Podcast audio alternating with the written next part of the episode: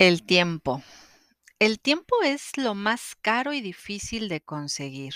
Es lo más complicado de acomodar y lo más importante que podemos tener. Porque en base al tiempo hacemos todo, movemos todo. En base al tiempo le damos vida a todo. Es sumamente extraordinario. Nos permite ser y hacer.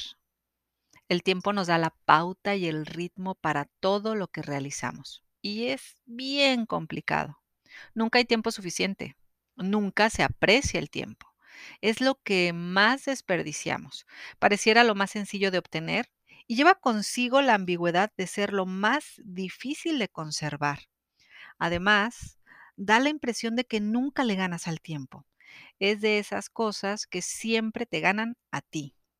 Los últimos años he intentado aprender a administrar al tiempo a usar la relatividad y a entender que quiero parar el tiempo, pero para saborear esos momentos especiales, a querer que el tiempo vaya más rápido para que ellos crezcan y poder ver cómo hacen más cosas, a extenderlo lo suficiente para hacer todo en un día, a pretender que no pasa por mí, sino por todos los demás, a sufrir porque va demasiado rápido y no parece que pueda desacelerarlo o pararlo a darme cuenta de que no supe en qué se fue todo el tiempo que tenía.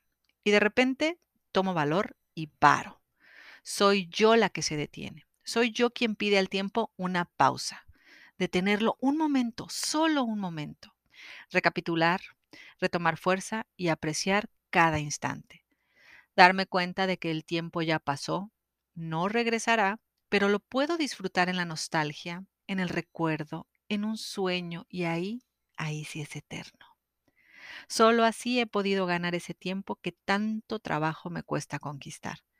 Y aquí sigo, aprendiendo a disfrutar cada pequeño instante, tratando de hacerlo eterno para poderlo dominar, sabiendo que me gana a mí, pero no impide que lo intente una y otra vez.